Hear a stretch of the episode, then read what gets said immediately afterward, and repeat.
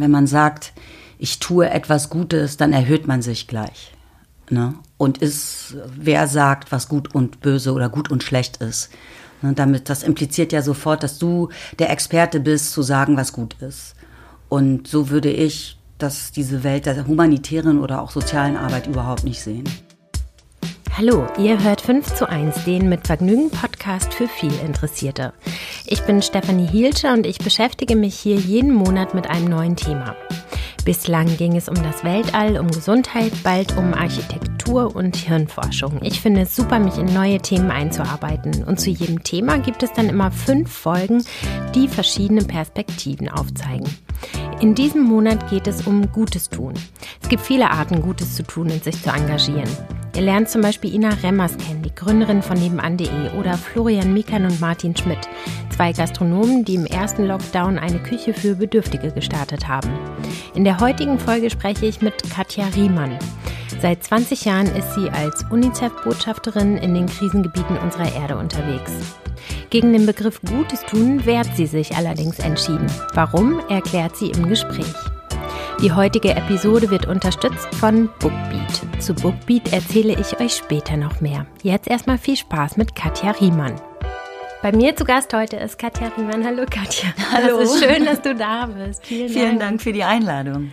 Ähm, wir treffen uns ja hier zum Thema Gutes tun und wir haben im Vorfeld schon mal ein bisschen über diesen Begriff gesprochen, an dem du dich aber stößt. Kannst du vielleicht für uns, die jetzt gar nicht so was Schlimmes an dem Begriff finden, ähm, mal erklären, warum du dich daran stößt und was das alles impliziert?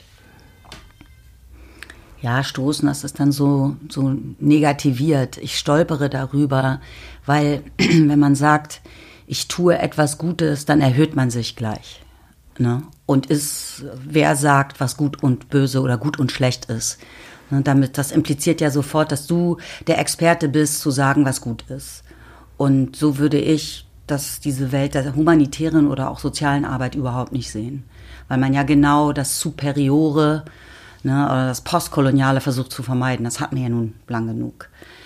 So, und ich finde, das ist immer noch so ein bisschen konnotiert mit sowas Missionarischem, dass wir es uns auch leisten können, was Gutes zu tun. Und das finde ich hat, äh, das verliert sofort so die Augenhöhe.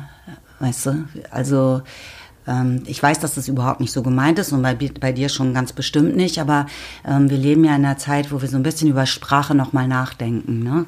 Und ähm, man manchmal gar nicht genau mehr ähm, erkennt, was, was, was da gesagt wird. Mhm. Und okay, jetzt wird darüber wird natürlich auch debattiert und manche sagen, das ist die Sprachpolizei oder so, aber letztlich geht es ja um so ein Bewusstsein oder auch eine Achtsamkeit. Und, und das ist das, worüber ich gestolpert bin. Und ähm, was ist schlecht daran zu sagen, ähm, dass die humanitäre Arbeit äh, etwas ist, was ja auch noch viel größer ist, als zu sagen, ich tue jetzt etwas Gutes. Ja, tue jeden Tag eine gute Tat oder so. So eine humanitäre Arbeit ist ja viel komplexer und umfänglicher. So, das sind meine Gedanken halt dazu. Mhm, also ich finde es total gut. Es ist ja sowieso das Jahr, in dem wir, wie du gesagt hast, über viele Begriffe nachgedacht haben. Es ist ja auch wichtig, dass man das ausspricht, weil ich ja finde, also wenn ich den Begriff Gutes tun, äh, Gutes tun verwende, mache ich das ja nicht mit einer bösen Absicht, mhm. aber nichtsdestotrotz ist es ja gut, korrigiert zu werden. Deswegen finde ich es super, dass du das aussprichst. Also ich will dich da auch überhaupt nicht korrigieren, um Gottes Willen, mhm. sondern das sind einfach nur ähm, meine Gedanken dazu. Ja. Okay, dann gehen wir erstmal einen Schritt weiter. Du bist seit 20 Jahren in der humanitären Arbeit unterwegs. Kannst du vielleicht uns mal erklären, was humanitäre Arbeit eigentlich bedeutet?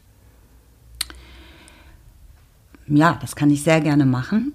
Ähm, 1948 haben sich ein paar schlaue Leute äh, getroffen in der Schweiz, in Genf unter anderem Elena Roosevelt, und haben darüber nachgedacht, nach dieser Tragödie und dem, also der, dem Horror und dem Schrecken des Zweiten Weltkriegs und alles, was damit einherging, äh, darüber nachgedacht, ähm, ja, Gesetze oder Vorschläge zu machen, wie, wie, so ein, wie eine Anleitung zum Leben, so grundsätzliche Menschenrechte. Die Franzosen haben darüber auch schon nachgedacht.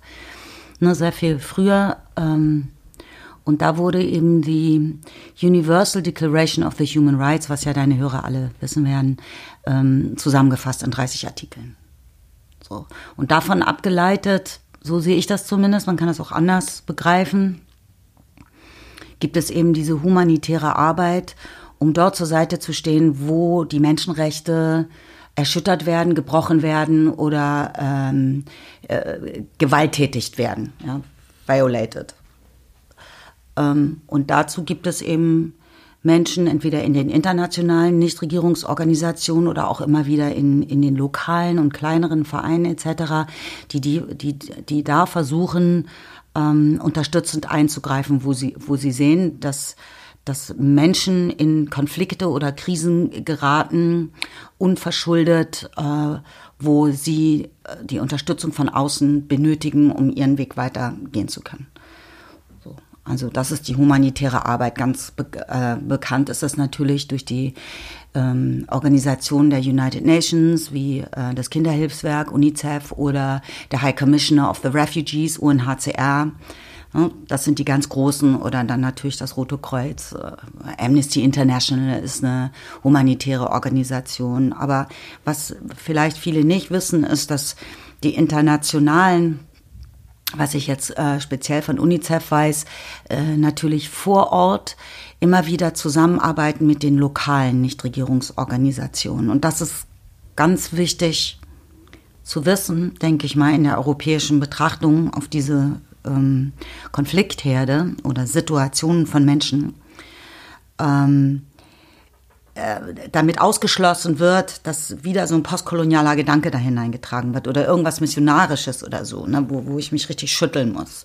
Und das wissen eben manche nicht, darüber habe ich ja halt mein Buch geschrieben, ähm, weil diese Arbeit speziell von UNICEF vor Ort ausschließlich gemacht wird, also zu über 90 Prozent von lokalen, von Menschen aus der lokalen Region der entsprechenden Länder. Da kommen dann also nicht die Europäer oder die Amis und sagen, jetzt zeigen wir euch mal, wie das macht oder so, sondern das sind die Menschen vor Ort. Mhm. Und wie ist das praktisch organisiert? Wenden sich dann die lokalen Hilfsorganisationen zum Beispiel an UNICEF und bitten nee. um Unterstützung oder wie ist der Ablauf? Nee, das ist eigentlich, das, ja, das, so geht das bestimmt auch, aber so ein, ähm, ein Beispiel zu nennen. Mhm. In Westafrika, Senegal, ähm, gibt es eine NGO, die heißt Tostan. Die ist, ähm, also gibt es jetzt 1995 von äh, Molly Melching ähm, gefounded. Und ähm, UNICEF hat von deren Arbeit gehört und ihrem äh, Programm, das über dreieinhalb Jahre geht, in den Communities, in dem mit den Menschenrechten gearbeitet wird. Äh, gearbeitet wird. Und die werden aufgemalt. Mhm. So und dann so laminiert, weil nicht jeder jetzt des Lesens mächtig ist. Aber anhand dieser Menschenrechte, die ja für jeden Menschen gelten, länderübergreifend, scheißegal was für eine Verfassung oder so, mhm. ne? wenn du aber nicht weißt, dass die, also diese Menschenrechte werden den Menschen in Communities nahegebracht. wenn, wenn du nicht weißt, dass du diese Rechte hast, wie sollst du für, die, für sie einstehen? Ja. Ne? Ähm, und das ist interessant. Ich bin dort oft gewesen. Das ist halt interessant, wenn dann ähm, Frauen in Communities sagen wie, warte mal, jeder hat ein Recht auf Wahl und auf Landbesitz. Ich auch? Ich als Frau hier? Das, okay, also let's do this. Ja, mhm. das ist jetzt ein bisschen abgekürzt formulierend. Und, ähm, und diese Idee von, von Tostan, von dem Community-led Empowerment Program, das fanden die eine super Sache und haben die dann eben unterstützt. Und das ist eine Kooperation seit über 20 Jahren mittlerweile. Mhm. Und ähm, Kannst du dir ähm, aussuchen, wo du hin mitfährst? Wird dir das angeboten? Kannst du da auswählen oder wie findest du deine Themen, zu denen du einen besonderen Zugang hast? Ähm, nein, eigentlich nicht. Also es ist jetzt am Anfang war es so, dass mir Dinge vorgeschlagen wurden, mhm. als jetzt als äh, für die, die es nicht wissen, als Botschafterin von Netcom UNICEF Deutschland. Und meine erste Reise ging zum Beispiel nach Rumänien und dann eben in den Senegal und so weiter. Und, und jetzt aber seit einigen Jahren, also speziell seitdem ich eben darüber auch versuche zu schreiben und das zu verdichten und irgendwie in so eine sinnvolle Form zu gießen mit so einer anderen, also mit meiner eigenen Haltung, die eben nicht journalistisch oder politisch und geprägt ist und eben auch nicht aus dem Blickwinkel eines Humanitären, sondern einer Künstlerin, einer Schauspielerin, die Geschichten erzählt sozusagen. Seitdem ich das also tue, ähm, initiiere ich meine, meine Projektreisen selbsttätig. Äh, und mit der wirklich wunderbaren Unterstützung von Menschen überall in der Welt, die ich dann anschreibe, partiell auch komplett Unbekannte und frage, darf ich euch besuchen und ein bisschen lernen von dem, was ihr vor Ort tut. Also zuletzt habe ich das halt dieses Jahr gemacht in, in Griechenland, auf den Ägäischen Inseln und bin in Kontakt getreten mit lokalen NGOs auf Lesbos und auf Chios und in Athen und habe mich vorgestellt. Und ähm, wie soll man sagen, diese Welt der Humanitären, das, ähm, das geht so ohne Umschweife. Das ist so ein direkter Erstkontakt, mhm. weißt du. Und so war ich dann mit lauter Menschen verabredet, die ich eigentlich nur so über E-Mail kannte oder Insta oder so und, und habe mir dann angeschaut, was sie vor Ort so kreieren und geschaffen haben und womit sie strugglen etc. Wir unterbrechen das Gespräch kurz und ich erzähle euch noch was zu Bookbeat, die die heutige Folge unterstützen. Ich gehe gern zu Fuß zur Arbeit, um ein bisschen Zeit für mich zu haben. Die Zeit nutze ich gerne, um Podcasts oder Hörbücher zu hören, die man nur mich und nicht unbedingt die ganze Familie interessieren. Und Hörbücher höre ich am liebsten mit Bookbeat.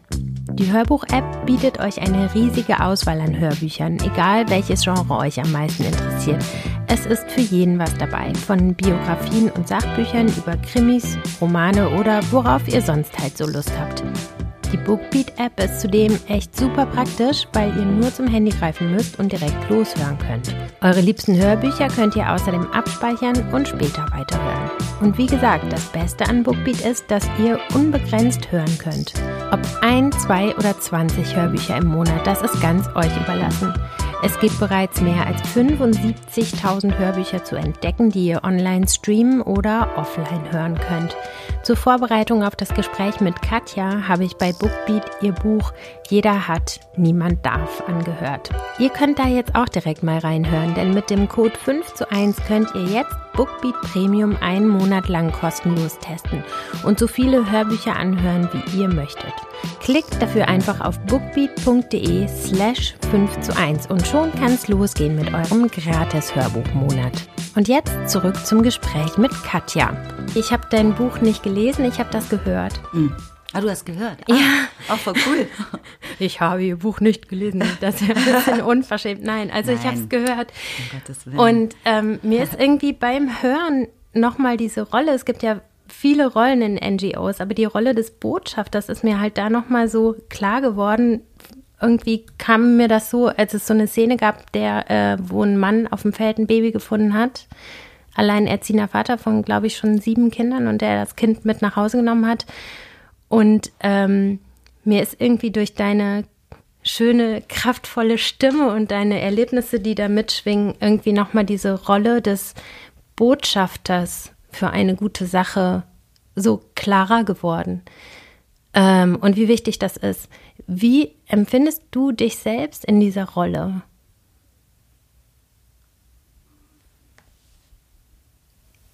Ah, ich empfinde mich gar nicht als in einer Rolle seiend. Mhm. Ähm, das ist sehr angenehm, weil ich ja ständig Rollen spiele. Das ist ja sozusagen mein Job, weißt du. Ja. Ähm, ich sehe mich da eher als Reisende oder mhm. ja, also ich mag das Wort Botschafter eben auch wahnsinnig gerne, weil dahinter ähm, ist ja auch das Wort Bote oder Boten, das ist ja was ganz altmodisches irgendwie. Mhm. Ne? Also jemand, der oder die von einem anderen Ort kommt und den Menschen, die hier geblieben sind, dann davon erzählt, weil nicht alle hingehen können oder so. Ja. Zu Zeiten, als es eben kein Internet gab oder auch keine Postboten. weißt du, was ich meine? Noch zu ganz anderen Zeiten. Ähm, und ich, was, was, was ich versuche, ist eigentlich eher an Orte zu gehen und dann anschließend darüber zu berichten, wie ich es wahrgenommen habe. Also andere Menschen durch meine Augen gucken zu lassen. Und das ist, glaube ich, ganz entscheidend, der, der entscheidende Unterschied. Dass ich jetzt nicht den Anspruch habe, irgendwie über ähm, die ausschließliche Faktischkeit und die Zahlen und Daten, die natürlich äh, die, die ich weiß, mit denen ich mich beschäftige und die selbstredend die humanitären Organisationen alle so auch nachweisen und aufzeichnen. Aber die muss man ja manchmal auch dekodieren, um, um das letztlich das Humanitäre, das Menschliche, das Persönliche hineinzubringen.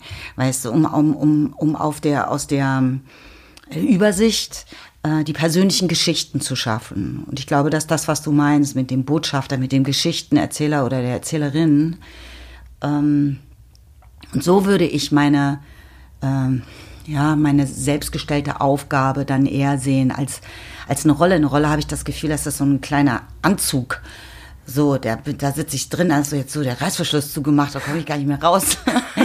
weißt du, sondern ich habe da dann schon ganz gerne meine, meine Freiheit und das, was ich interessant fand, meine Freundin Claudia äh, Berger von UNICEF, äh, mit der ich viele Reisen unternommen habe, die war eine der ersten, die das Buch gelesen hat und die sagte, es ist so krass, was, was du schreibst und wie du das siehst und ich gehe total mit dir, aber ich stand ja ganz oft daneben und dass du die Dinge so erzählst, also auch in so einer anderen Komplexität oder Emotionalität, das, das öffnet noch mal eine Tür, die ich jetzt so nicht vielleicht gesehen hätte oder so. Das hört sich jetzt ein bisschen komisch an. Ich will mich jetzt gar nicht selber loben, sondern es ist einfach nur meine Betrachtung. Und was ich eben immer versuche und was ich auch tatsächlich erlebt habe, ist, niemals den Humor zu verlieren. Weil das ist, glaube ich, das, was uns alle miteinander verbindet. Mhm. Und darum gilt für mich nicht, dass ich etwas Gutes tue, sondern ich habe eigentlich eher das Gefühl, ich versuche was zu bewirken und es gelingt mir unentwegt nicht. Weißt du, weil ich, das, was ich tun kann, ist eigentlich nur Licht zu werfen und äh, auf gewisse Situationen oder Menschen eine Bühne zu geben, die die Bühne einfach nicht kriegen, weil die schlechte Nachricht und die Katastrophe natürlich die Schlagzeile ist. Weißt du? Und, und die kleineren Geschichten, die komplexer sind oder persönlicher, manchmal so ein bisschen zu viel Zeit verbrauchen. Und wie kann man sie erzählen? Und ich glaube, man kann sie erzählen, indem sie persönlich sind und indem sie den Humor nicht verlieren. Aber das ist ja, du sagst, ich kann so wenig tun. Das ist ja das Größte, was man tun kann. Ich meine, die Nachrichten und die Zahlen, äh, von denen du jetzt gesprochen hast, die erreichen einen ja auf einer ganz anderen Ebene. Das, was du machst, das geht ja direkt ins Herz. Und das ist ja das, was viel nachhaltiger ist. Und es ist natürlich die Frage, wie, also ja, ja hoffe ich, ähm, sagen wir in der Berichterstattung, in diesem Narrativ über die Flucht, ja, ähm, am Beispiel des derzeit berühmtesten geflüchteten Lagers, das Moria heißt und sich in Lesbos in Griechenland befindet, äh, gibt es natürlich auch gerade bei den Aktivisten und den Humanitären ein gewisses Narrativ. Und das kommt einher mit einer großen Vorwürflichkeit, mit einem Schuldgefühl und einem schlechten Gewissen. Und ich verstehe das alles, woher das kommt, weil das ist auch sicherlich die Wahrheit. Ich glaube nur, dass das nicht die, der Weg ist, über Konflikte, ähm, oder vielleicht nicht über Konflikte, in diesem Fall über diese ganz konkrete Situation weiterhin zu Bericht erstatten. Weil ich nicht glaube, dass das schlechte Gewissen oder Schuldgefühl Menschen irgendwie äh, zu, einer, zu einer Aktion verführt. Ich glaube sondern auch, das lähmt. Das lähmt, ja. das lähmt, das macht dich schwer und dunkel. Mhm. Und, und irgendwie kreiert es so ein Vakuum im Kopf. Ja, und dann ver, verführt es einen oder veranlasst es einen zu diesen Sätzen, die, ja, wisst ihr eigentlich, wie gut es uns hier geht? Ja. Und dann ist der Satz schon zu Ende. Und nun, mhm. was machen wir jetzt? Mhm. Ich glaube, dass, das, dass man anders darüber ähm, erzählen muss. Ganz konkret. So, das ist das, was ich jetzt gerade versuche. Also ich schreibe jetzt gerade mein zweites Buch. Ja. Über Moria? Nee, nicht über Moria, über Flucht, über Geflüchtetenlager. Mhm. Ähm, du hast auch gedreht, oder? Äh, in Griechenland? Aha. Ja, ich habe meinen ersten Dokumentarfilm als Regisseurin gemacht. Huhu, also der ist dann noch nicht fertig, jetzt müssen wir noch schneiden. Ja. Das, äh, glaube ich, wird nochmal so richtig krass. Also mhm. für Arte habe ich das gemacht. Und es war echt aufregend. Der Weg, der pfiff mir wirklich kalt ins Gesicht äh, vorher, weil dann ja der Lockdown noch kam. Also Moria brannte ab und dann kam ja ein Lockdown und dann äh, wurde der, ähm, ich habe einen Film gedreht über eine Filmschule in Moria. Das weiß ja auch kaum einer, dass es das gibt. Ähm, und dann wurde der direkt an einer seiner Studenten verhaftet und dann wurde der aus von der Insel gekickt und so. Und ich musste zehn Tage früher fahren. Da hatte mein Kameramann keine Zeit mehr und so. Aber es war, wir haben es alles, wo ist Holz? Wir haben es alles irgendwie hingekriegt und dann schneiden wir das jetzt und hoffen, dass so ein paar Festivals vielleicht äh, den Film zeigen und ansonsten wird er dann nächstes Jahr bei Arte zu sehen sein. Toll, Glückwunsch. Du bist auch ganz glücklich. Anscheinend ist das auch eine Form, die dir einen guten Ausdruck bringen kann, oder? Ja, es ist so ein bisschen eine Verlängerung meines Buches, also der Arbeit, die ich sowieso äh, mache, nur halt jetzt mit Bildern. Ich hatte ganz tolles Team, also eine ganz tolle Tonfrau und einen Kameramann an meiner Seite, also die sowieso nur Doku Dokus machen, also mhm. die größte Expertise eigentlich hatten von uns dreien. Ähm, und es ist wieder wie soll man sagen, es ist wieder so eine Tür zu so einem neuen Raum, in dem ich noch nicht war. Weißt du, ich beschäftige mich wieder mit etwas, mit großem Herzklopfen und Aufregung und denke, oh, darf ich das eigentlich? Ne? Schuster, bleib bei deinen Leisten und so. Das ist mir oft genug um die Ohren gehauen worden. Ähm, aber irgendwann ja, ist der Ruf erst ruiniert. Ähm, und das, das interessiert mich aber irgendwie so. Mhm wieder mich mit etwas zu beschäftigen, wo ich sage, okay, ich beschäftige mich mit, mit den Themen schon sehr lange, aber mit dem Medium oder der Ausdrucksform in dieser Gestalt noch nicht. Ne? Und das ist ja äh, in dem Fall ein künstlerischer Vorgang. Und das finde ich äh, ziemlich aufregend, muss ich sagen. Ja, toll. Wenn wir nochmal ähm, auf das Schreiben zurückkommen, ähm, kannst du mal beschreiben, wie dieser Prozess für dich funktioniert, wann der anfängt, wann der aufhört und was mit dir passiert, ob sich dein Blick auf die Dinge nochmal ändert oder anders sortiert, ob du nachher anders über deine Reisen denkst als vorher, was du vielleicht währenddessen noch begreifst? Für den Vorgang des Schreibens meinst du? Genau. Was bedeutet quasi der Part des Schreibens, also der, der schriftlichen Verarbeitung nochmal für dich? Also was ich gemerkt habe, ist, ich brauche auf jeden Fall den Abstand zwischen der Reise, also zwischen dem Erlebten und dem Moment des Aufschreibens. Also was ich nur machen kann, während ich reise, ist, sind Notizen mhm. ohne Ende. Muss ich mir aber auch jetzt nochmal anders, ich muss das einfach auf, aufnehmen. Man kann oftmals gar nicht so viel aufschreiben, also gerade wenn es dann so um faktische Dinge geht, Zahlen, Daten, das muss ich dann immer alles nochmal hinterher mir äh, holen, obwohl ich es eigentlich ja schon hatte. Das arbeite ich noch so ein bisschen, ist noch, äh, ist noch Luft nach oben. Aber ähm, letztlich geht es ja nur um das Einsammeln von, ähm, in dem Fall von, ja, von Informationen, aber viel wichtiger ist ja, dass die Anwesenheit, also das Erleben, das Miteinander Dinge, Dinge anstellen oder Zeit verbringen. Ja, um alles, also um an so einen, ähm, an so einen anderen Moment zu kommen als so ein sogenanntes Interview. Ich mag das Wort auch irgendwie inzwischen gar nicht mehr, weil das so nah an Interrogations liegt. Was heißt das? Und so, das Interrogation ist das Verhör. Ah. So, und ähm, das ist natürlich in so einem, an so einem Ort, wo oftmals so viel passiert, gibt es ja diese Interrogations. Ja. Also auch, es heißt Interview für deinen Asylantrag, aber eigentlich ist es ein Interrogation. So. Und also es geht eigentlich eher darum, miteinander Zeit zu verbringen. So. Um zu schauen, was passiert denn jetzt hier mit dem Leben, wenn wir da so ein Stück, so eine kleine Strecke miteinander gehen. Weißt du, was ich meine? Mhm. Also, was weiß ich, ich bin in so ein Riot gekommen, zum Beispiel, als ich in Moria war. Im Sommer war ich ja vier Wochen da. Und das war schon so ein bisschen ähm, furchteinflößend, für so einen Moment zumindest.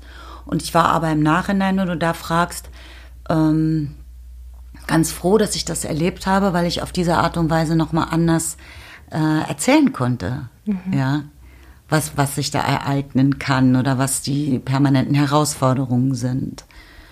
Mit Polizei und Wutbürgern und so, die dann kollabieren mit den Bewohnenden.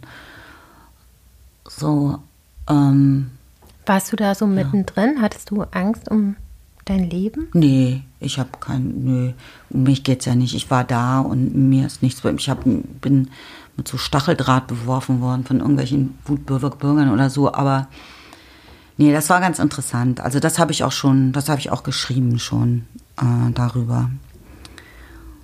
So, das, das war natürlich, für mich war die Frage, wie schreibe ich denn über ein geflüchteten Lager, was drei Tage nachdem ich es verließ, komplett abgebrannt ist? Was macht man denn da, wenn das, worüber du schreibst, nicht mehr existiert? Ne? So, das hat mich dann erstmal in so eine, ich gesagt, ich muss erstmal warten, jetzt muss ich erstmal in Quarantäne. Oder so. Und ich bin ja. ja, jetzt dann, hab, bin ja jetzt noch nicht so mh, hm, routiniert sozusagen, oder sagt man. Aber ich merke schon, dass durch diese drei Jahre Schreiben, ne, das ist ja alles, muss man ja immer irgendwie üben beim Sport oder beim Ballett kann man das immer am besten sehen. Ne? Wenn du nicht an der Stange stehst und deine Pliés machst, bist du eigentlich keine Tänzerin mehr oder so. Also das heißt, du musst alles immer üben. Spielen muss man auch üben. So. Und das übe ich halt jetzt. Versuche ich halt immer. Mhm. Ähm, humanitäre Hilfe, ist die eigentlich immer gut oder kann die auch fehlgeleitet sein? Ähm, Oh ja. Hast du das schon erlebt? Ich persönlich habe das jetzt tatsächlich noch nicht erlebt, weil ich eben bis an den letzten Ort gehe. Ne? So, aber ähm, ich glaube, es gibt, ich glaube, es gibt einen Faktor, ähm, dass humanitär arbeitende Menschen irgendwann so, eine, so ein Suchtverhalten bekommen. Und ähm, so ein bisschen verlieren, was eigentlich die Idee ist, was man da versucht zu bewegen. Sondern die brauchen den Umstand. Also ich stelle mir das vor, beides kenne ich nicht. Äh, wie so Soldaten, die immer wieder in Einsatz gehen müssen. Also ich habe eine sehr gute Bekannte, ich sage jetzt mal nicht, für wen die arbeitet und, oder ihren Namen, und die kam eben hier zurück und arbeitete in der, in der Search and Rescue. Und die war fünf Jahre in Syrien gewesen. Und die ist wieder zurückgegangen. Sie sagt, ich kann hier nicht leben, ich schaffe das nicht, ich schaffe Berlin nicht. Verstehe ich nicht. So, und das kann man natürlich auf der einen Seite sagen, das ist ja ehrenwert oder die ist eine Abenteurerin ist aber auch natürlich, hat auch damit zu tun, ähm, mit dieser Art von, von Leben vor Ort, was natürlich äh, riskant ist, aber vielleicht irgendwie so Thrill gibt. Das heißt, du machst es aus diesem persönlichen Bedürfnis nach dem Thrill? Fragezeichen. Mhm. Ja, das gibt es dann Klar, alle haben wir, ich kann mich sehr gut daran erinnern, als UNICEF ein Transparenzproblem hatte, was eindeutig nicht zu tun hatte mit irgendeiner bösen Absicht, sondern einfach, weil sie ein bisschen dämlich waren. Ich auch sagte, ihr seid doch wahnsinnig, ihr braucht doch einen anständigen Buchhalter. Jemand, der überhaupt kein Interesse hat an humanitären Themen, sondern nur an Zahlen. Mhm. So, das ist ja sehr wichtig, weil man ja das Geld verwaltet sozusagen und verwendet von so vielen wunderbaren Menschen, die sagen, äh, wir schenken euch Geld, damit ihr eure Arbeit machen könnt. Mhm. So, und das ist aber natürlich, also letztlich denke ich, müssen die Humanitären ja arbeiten für ihre eigene Arbeitslosigkeit. Weil das wäre ja eigentlich das Allerbeste. Wenn es keine Nicht-Regierungsorganisation mehr geben würde, sondern das über die Regierungsorganisationen zum Beispiel laufen könnte. Ja. Na, das wäre ja echt eine super Sache. Ist aber nicht, weil wir halt mit so wahnsinnig viel Korruption und immer mehr Oppressionen und so weiter, moderner Sklaverei und ach, muss ich ja nicht aufzählen, was alles. Also vor allem Korruption und Diktatur ist natürlich im globalen Süden ein Desaster. Wenn du das so sagst, dann macht sich natürlich sofort auch das Bild auf, dass man immer nur in so einem ganz kleinen Bereich helfen kann und dass man vielleicht, aber auch wenn man in der humanitären Hilfe arbeitet, irgendwann zu der Erkenntnis kommt, dass man nicht alle retten kann.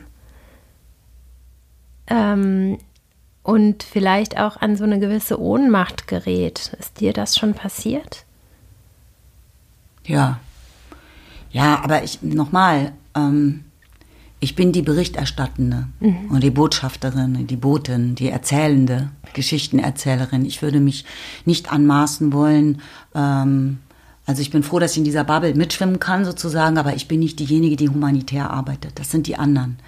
Ich darf mit denen immer mitgehen und die kennen mich sehr viele und ich schreibe darüber so und ähm, das ist aber noch mal ein bisschen was anderes. Also diese Anmaßung würde ich jetzt nicht haben wollen und so. Aber das Gute ist natürlich dadurch kann ich an vielen Orten sein. So also klar die Ohnmacht, hm, eher die Fragestellung und was heißt auch retten? Das ist so ein bisschen wie das Wort Gutes tun. Mhm. Äh, oder wer darf dann gerettet werden? Ja. Ähm, müssen alle gerettet werden? Wer sagt uns das überhaupt? So, und da, da die, diese Fragen werden natürlich immer größer und globaler und geschichtsträchtiger, weil die Zeitspanne immer größer wird für ähm, die Situation, also die Zeitspanne ist das, äh, heute ist das Ergebnis dieser langen Zeitspanne. Na, auch wenn viele das nicht mehr hören können, aber die Situation, sagen wir mal, der Subsahara-Länder heute hat natürlich mit Kolonialismus zu tun. Wenn man sich überlegt, dass 94 noch Apartheid in Südafrika Gesetz war mhm. oder bis Anfang der 70er Jahre ähm, die Afrika partiell afrikanische Länder noch abhängig waren. So, das ist ja noch nicht mal ein ganzes Menschenleben. Mhm. Das ist ja gerade eben erst passiert. Ne, wie sollen sich da ganze Länder so dermaßen bewegen, wenn man sich überlegt, wie lange der europäische Kontinent gebraucht hat, bis er demokratische, äh, funktionale äh, Regierungen äh, hat, angeschafft hat und was waren da, ne? Also das, das meine ich, das, darum sage ich, diese, diese Spannen ähm, werden immer größer. Und ähm, das macht natürlich so einen ziemlichen Wirbel im Kopf. Darum geht man dann halt wieder zurück in den nächsten Schritt, den man nur gehen kann. Und klar kommt die Frage, warum muss das eigentlich die Zivilgesellschaft machen? Warum müssen wir eigentlich jetzt Geld geben, um irgendwie Menschen zu unterstützen, mit denen wir gar nichts zu tun haben, deren Sprache wir auch nicht verstehen. Warum ist das so? Ne, für das Gleichgewicht der Welt. Mhm. So, und ganz sicherlich, und da gibt es ja ziemlich schlaue äh, Leute, die darüber schreiben und denken, und es hat ganz sicherlich zu tun mit der Verteilung der Macht und des Kapitals in dieser Welt. Mhm. Und da ist was faul, und zwar ganz extrem, und das wird auch von Jahr zu Jahr immer schlimmer. Mhm. Wir sind ähm, mit unserer Zeit leider ja. schon am Ende. Ich finde, wir konnten natürlich hier nur so ein kleines Fenster aufmachen. Ich bin mir aber sicher, dass sich viele eigentlich für noch viel mehr interessieren. Die können natürlich dein Buch lesen. Ähm, ich verlinke das in den Show Notes, wie man immer so schön sagt.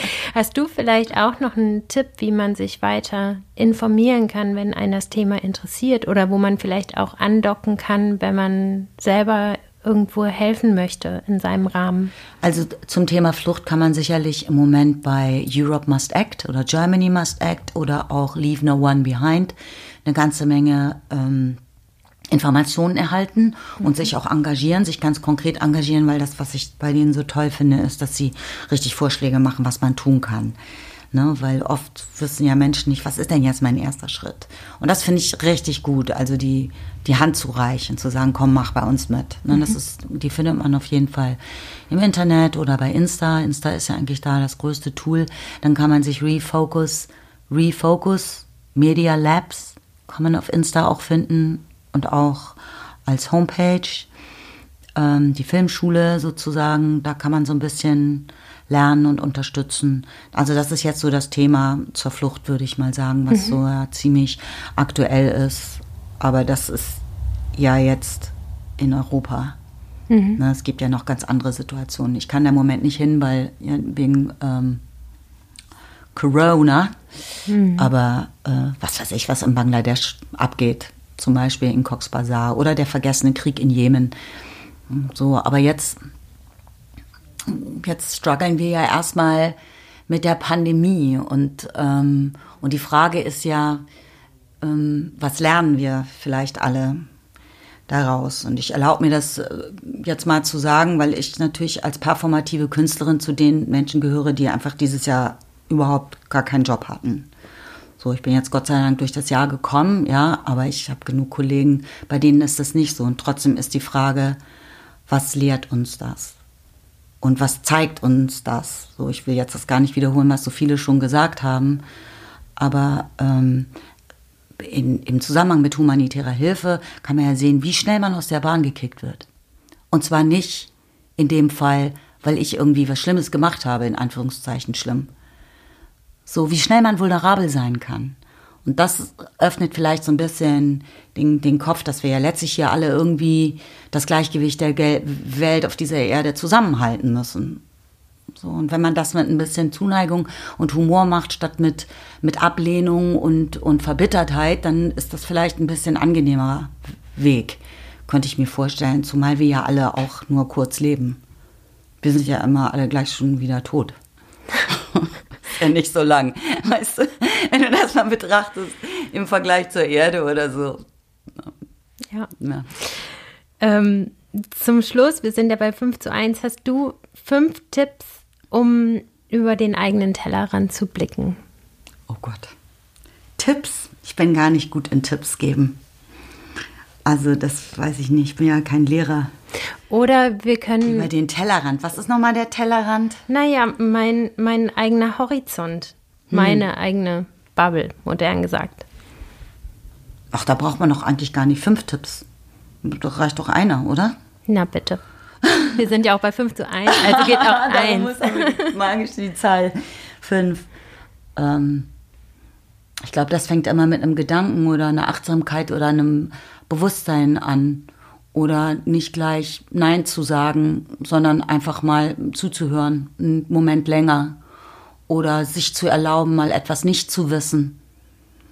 Weißt du, was ich meine? Also mal sagen, dieses Bedürfnis immer gleich zu wissen und eine Meinung zu haben, das ist ja irgendwie so eklatant. Das ist ja auch okay, wenn man mal was nicht weiß und sich aber dafür interessiert. Ja. Oder nicht gleich jemandem eine reinhaut, weil er oder sie vielleicht ein bisschen anders ist als man selber. Und damit meine ich jetzt in diesem Fall gar nicht migrantische Situationen oder so. Weißt du, sondern das äh, beginnt ja schon zwischen Hipstern und äh, Bürgerlichen. Weißt du? Oder ähm, bildungsfern und bildungsnah. Ich weiß nicht genau, ob, das, ob man das überhaupt noch sagen kann so. Es gibt auf jeden Fall viele Scheren. Also, ja. weißt du, das. Äh, oder so ein anderes Beispiel. Ich weiß nicht, ob das ein Tipp ist, aber es ist vielleicht so ein, so ein, so ein Gedanke. Ich kenne so viele Leute.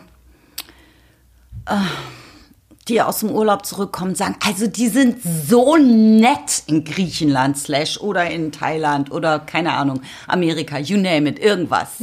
Das, also, wenn die Menschen hier mal so nett wären wie da, so freundlich und diese Gastfreundschaft und bla bla, ne, sind alles Menschen, die wahrscheinlich nie in Afghanistan gewesen waren, weil das nochmal ein richtig, das nochmal, das sind die Könige der Gastfreundschaft.